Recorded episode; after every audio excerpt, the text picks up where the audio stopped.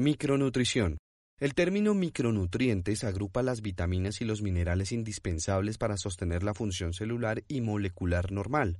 Los requerimientos de micronutrientes son mínimos, pero la deficiencia de estos puede tener un impacto negativo en la salud e inclusive llevar a la muerte si no se tratan. Las deficiencias de micronutrientes afectan aproximadamente a 2 billones de personas en el mundo. Las vitaminas son sustancias orgánicas que no pueden ser sintetizadas en el cuerpo y son necesarias para el funcionamiento del metabolismo dado que actúan como coenzimas. Los minerales se dividen en macrominerales y elementos traza, los primeros se requieren en cantidades diarias mayores a los 100 miligramos y los segundos son metales que actúan como cofactores o forman parte integral de la estructura de enzimas específicas y se requieren en cantidades inferiores a los 100 miligramos. Recomendación de ingesta y funciones. La ingesta dietaria de referencia, DRI por sus siglas en inglés, es desde 1997 la guía para definir el aporte de nutrientes en población sana. Esta guía está basada en las relaciones científicas entre ingesta de nutrientes, indicadores de adecuación y prevención de enfermedades crónicas.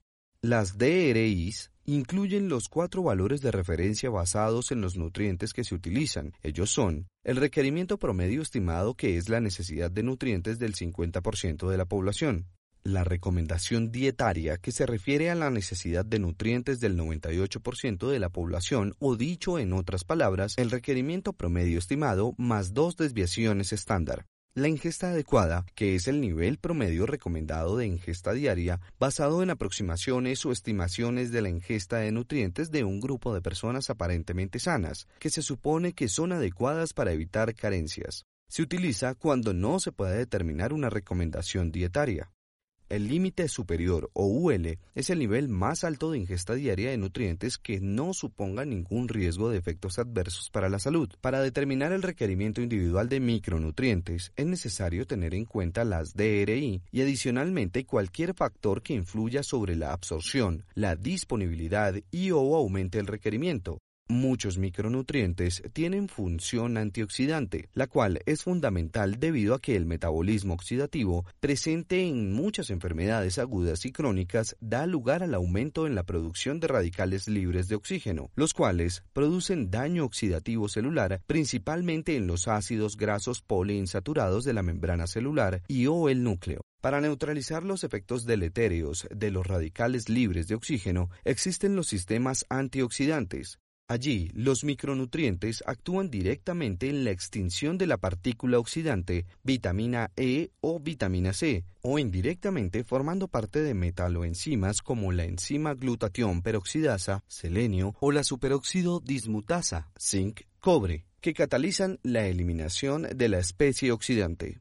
¿Cómo decidir el aporte de micronutrientes? Lo primero es evaluar si la persona tiene alguna condición especial que pueda modificar los requerimientos de micronutrientes, por ejemplo, vitamina C para los fumadores, hierro para los atletas, hierro y zinc para los vegetarianos o alguna enfermedad. De ser así, los micronutrientes específicos deben aportarse acorde a la condición especial y los demás de acuerdo a las DRI sin exceder las UL. Deficiencia de micronutrientes. Al igual que otras formas de desnutrición, las deficiencias de micronutrientes ocurren debido a una o a varias de las siguientes causas ingesta insuficiente, malabsorción como insuficiencia pancreática, pérdidas aumentadas como por ejemplo fístulas de alto gasto, diarrea prolongada y o aumento de los requerimientos como infección, enfermedad o inflamación. Las deficiencias afectan diversos procesos bioquímicos y funciones enzimáticas, lo que lleva a la disfunción de órganos, debilidad muscular, mala cicatrización de heridas y alteración del estado inmunológico. Pueden diferenciarse dos etapas en la deficiencia de micronutrientes micronutrientes. Una es la deficiencia subclínica. Se presentan cambios metabólicos seguidos de efectos funcionales no específicos. Los efectos pueden ser generalizados con inicio de daño oxidativo que es muy importante en la etiología de varias enfermedades crónicas como el cáncer, enfermedad coronaria, etc. O específicos como la alteración de procesos metabólicos como la relación entre zinc y síntesis proteica, cromo y tolerancia a la glucosa y vitamina B6, B12 y ácido fólico con la homeostasis de la homocisteína. La otra es la identificación de signos clínicos de deficiencia que son manifestaciones objetivas de deficiencias nutricionales. Usualmente aparecen de forma tardía porque dependen de cambios estructurales a nivel tisular.